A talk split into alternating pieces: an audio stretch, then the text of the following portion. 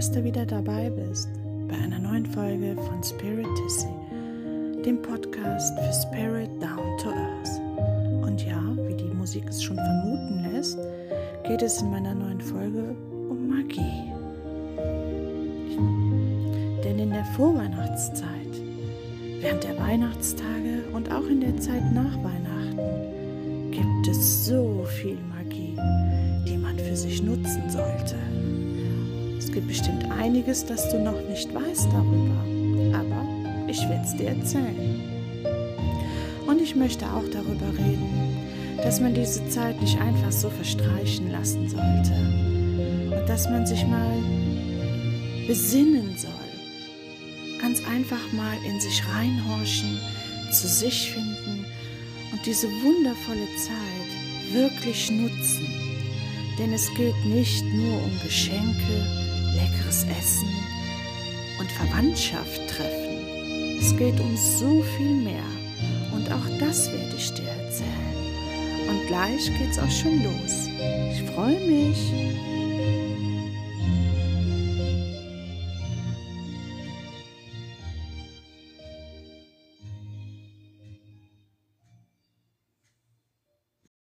Hallo, schön, dass du da bist und mir deine Zeit schenkst. Wie schon angekündigt, möchte ich dir heute was äh, über die wundervolle Zeit, die jetzt beginnt, erzählen. Und zwar über die Vorweihnachtszeit, die Weihnachtstage und die Zeit nach Weihnachten. In einem alten amerikanischen Weihnachtslied heißt es schon, It's the most wonderful time of the year. Und da steckt so viel Wahres drin. Das magische Treiben beginnt in der Nacht vom 8. auf den 9. Dezember. Da beginnen die Dunkelnächte oder auch Sperrnächte genannt. Die Dunkelnächte enden mit der Nacht vom 19. Dezember auf den 20. Dezember. Die Nacht vom 20. auf den 21. Dezember ist die längste Nacht des Jahres gefolgt von der Nacht vom 21. auf den 22. Das ist die Sonnenwende. Nach dieser Nacht werden die Nächte ganz langsam in ganz kleinen Schrittchen wieder kürzer und die Tage werden dann auch wieder etwas länger. Vom 24. Dezember auf den 25. Dezember beginnen dann die magischen Rauhnächte. Und die Rauhnächte die enden dann im Januar und zwar in der Nacht vom 5. auf den 6. Januar. Und in dieser ganzen Zeit, angefangen mit den Dunkelnächten bis hin zur Sonnenwende und natürlich auch den Rauhnächten, ist so viel möglich. Und diese Zeit ist auch, ähm, ja, da ist uns die Anderswelt so nah. Denn der Vorhang zwischen den Welten ist in dieser Zeit extrem dünn und lüftet sich auch ganz oft. Und da solltet ihr auch mal drauf achten. Da könnt ihr bestimmt ganz wundervolle Dinge erleben. Man träumt auch in dieser Zeit intensiver und oft sind diese Träume auch richtungsweisend. Also empfehle ich dir ganz einfach, dir ein Traumtagebuch zuzulegen und das am besten auf deinen Nachttisch zu legen, denn dann hast du immer etwas griffbereit, wenn du wach wirst, um deine Träume direkt aufzuschreiben. Denn im Laufe des Tages vergisst man fast alles wieder, was man geträumt hat. Und das wäre doch wirklich zu schade. Jetzt nochmal zurück zum Anfang, zu den Dunkelnächten. Wichtig ist es, dass du dich auf dich besinnst, dass du in dich reinhorchst, dass du innehältst, Nimm dir kleine Auszeiten, die du für dich nutzt, indem du meditierst oder auch mit Weihrauch und Salbei räucherst.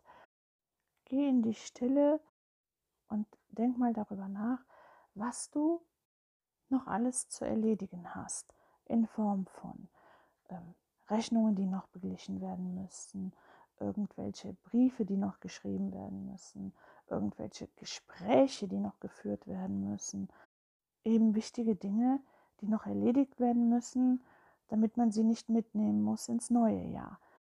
Vielleicht gibt es sogar Menschen, die du nicht mehr in deinem Leben haben möchtest, weil sie einfach nicht mehr zu deinem Leben dazugehören.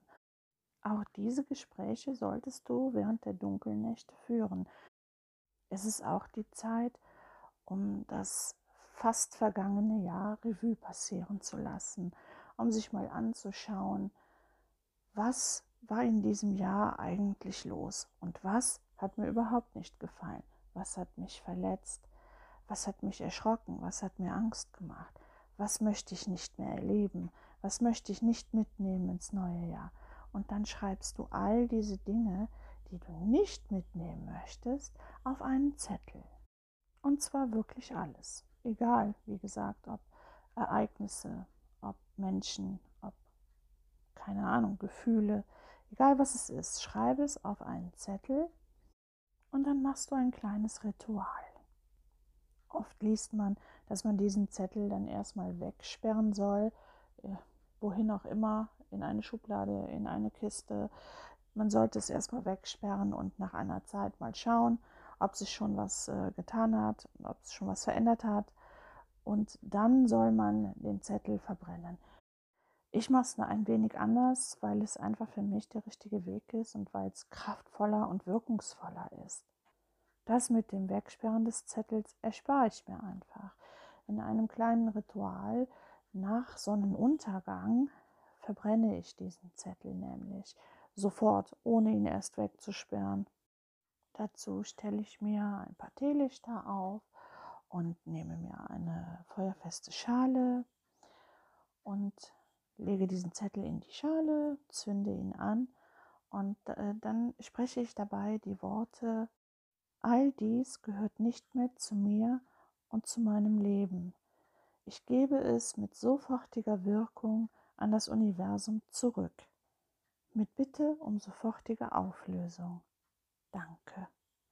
Solltest du vergessen haben, irgendetwas auf den Zettel draufzuschreiben, ist das natürlich kein Problem. Dieses Ritual kannst du während der Dunkelnächte beliebig oft wiederholen. Durch Meditation kannst du so auch deinen Geist und deine Seele von überflüssigem Ballast befreien. Auch das solltest du während der Dunkelnächte machen. Die Tage zwischen Dunkelnächte und Rauhnächte solltest du versuchen, ganz einfach mal wirklich zur Ruhe zu kommen und mal richtig durchzuatmen. Man spürt, dass die Magie der Rauhnächte schon in der Luft liegt. Die zwölf Rauhnächte bringen Licht, Energie, Ruhe und Frieden mit sich. Es ist die Zeit der Besinnung. Besinne dich auf dich und auf deine Stärken. Mache ganz viele Dinge, die dir gut tun. Lies ein gutes Buch. Hör Musik, die du liebst. Nehme ein entspannendes Bad oder sonstige Sachen, die dir einfach gut tun und die dich verwöhnen. Räuchere dein Zuhause mit Weihrauch und weißem Salbei. Meditiere, finde zu dir. Tanke Kraft und Energie. Geh in die Stille und lass das fast vergangene Jahr noch einmal Revue passieren. Und schau dir nun an, was alles an positiven Dingen geschehen ist, was für tolle Erlebnisse du hattest, was du gelernt hast, was du mitnehmen möchtest ins neue Jahr. Schreibe auch dies alles wieder auf einen Zettel. Jetzt wiederholst du das Ritual nach Sonnenuntergang, stellst dir wieder Teelichter auf, nimmst dir eine feuerfeste Schale, zündest den Zettel an und sprichst folgende Worte. All dies darf bei mir bleiben und soll mich auch im neuen Jahr begleiten. Diesen Wunsch schicke ich ins Universum mit Bitte um sofortige Erfüllung. Danke. Was auch sehr wirkungsvoll und sehr kraftvoll ist, ist, wenn du dir all das, was du dir für das neue Jahr wünschst, auch alles aufschreibst und dann Affirmationen daraus machst. Diese Affirmationen kannst du dann beliebig oft, wann auch immer du möchtest, entweder in Gedanken sagen oder auch laut aussprechen. Wichtig ist hier, ähm, dass du es so oft wie möglich ähm, machst und wiederholst und dass du da auch wirklich reinfühlst, dass du dir in Gedanken vorstellst und das dann auch wirklich spürst, wie diese Wünsche sich vor deinem geistigen Auge schon erfüllt haben. Denn alles, was du im Innen fühlst, wird sich auch im Außen dann nachher zeigen. Und so werden diese Wünsche auch in Erfüllung gehen. In der Rauhnacht vom 30. auf den 31. Dezember solltest du dich dann von dem alten Jahr in Liebe und Dankbarkeit für alles, was geschehen ist, egal ob positiv oder negativ, verabschieden. Auch hier kannst du ein kleines Ritual für dich daraus machen, wenn du das möchtest. Yay, das alte Jahr ist so gut wie geschafft. Jetzt ist Silvester und das neue Jahr steht vor der Türe. In der Nacht vom 30. Dezember auf den 1. Januar solltest du das neue Jahr mit einem Lächeln auf den Lippen begrüßen und mit ganz viel Liebe im Herzen. Lade das neue Jahr einfach ein das beste Jahr deines Lebens zu werden.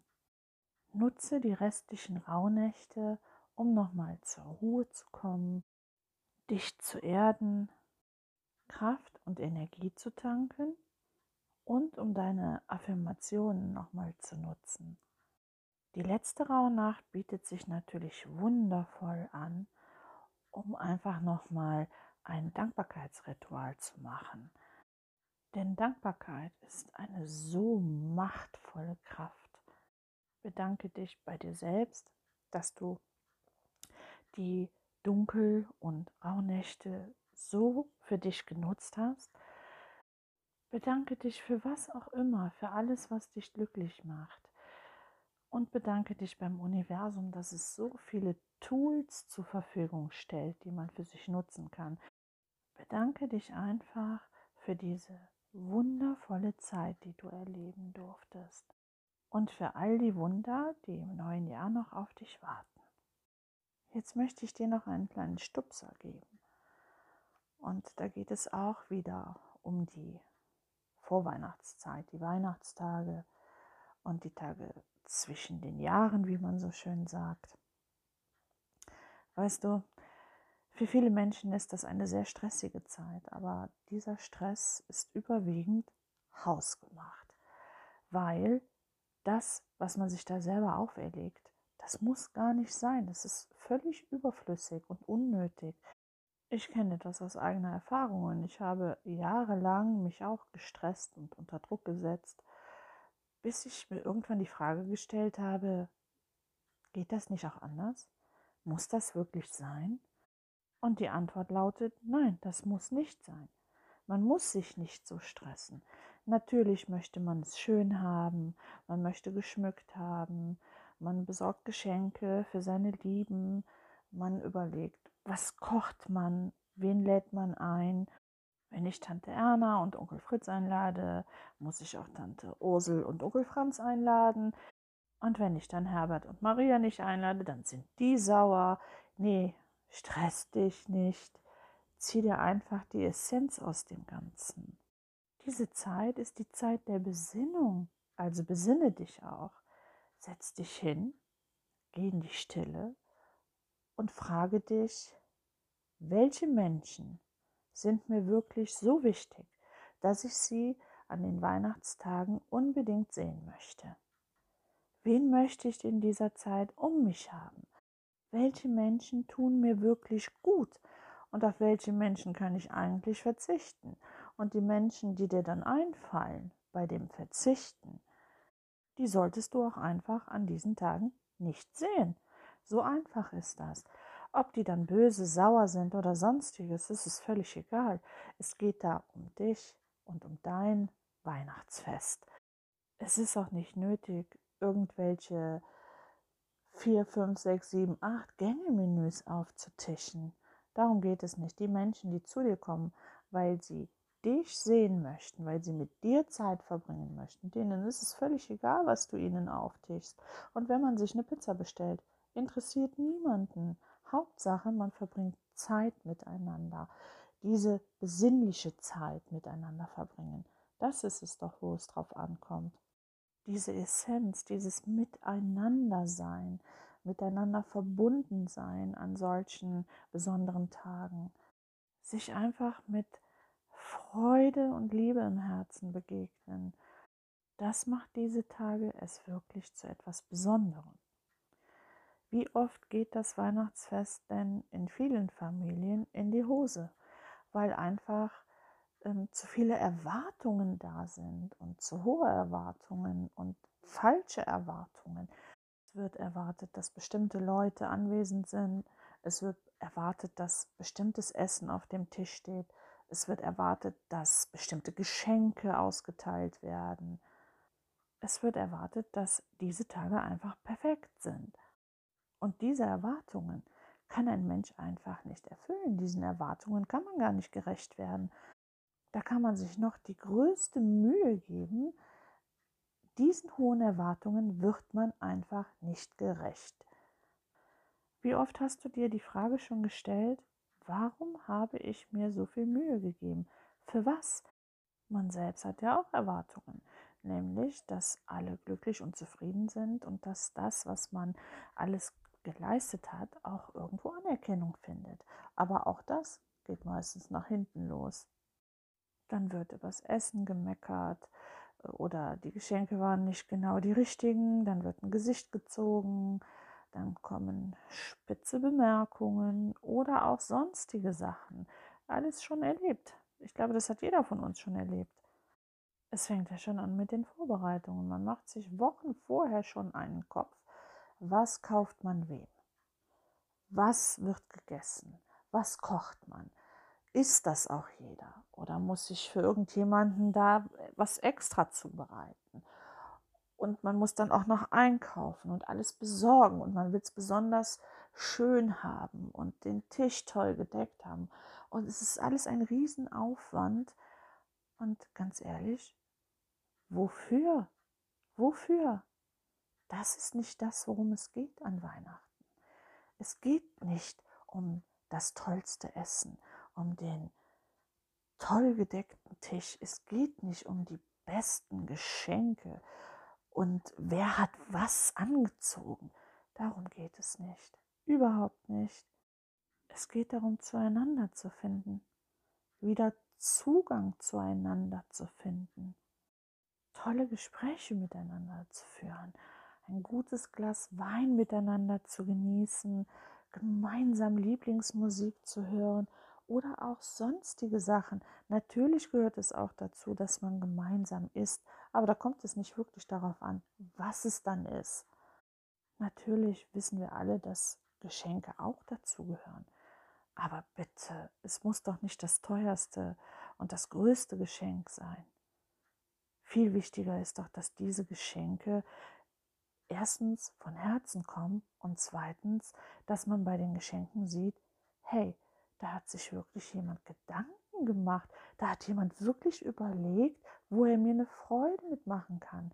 Oder ich habe überlegt, womit ich meinem Gegenüber eine Freude machen kann. Man hat sich wirklich mal in Gedanken mit, mit seinem Gegenüber beschäftigt. Kleines Beispiel. Das wundervollste Geschenk, was ich jemals in meinem Leben bekommen habe, das habe ich von meiner Tochter bekommen. Es ist ein großes Einmachglas, ausgelegt mit Seidenpapier, hm, gespickt mit roten, selbst ausgeschnittenen Herzen und kleinen Röllchen, auf denen Botschaften stehen. Außen ist noch eine dicke Seidenschleife drum und es sieht einfach wundervoll aus. Aber was noch viel wichtiger ist, das sind diese kleinen Botschaften, die da drin stehen. Und jedes Mal, rührt es mich wieder zu Tränen, wenn ich diese Botschaften lese.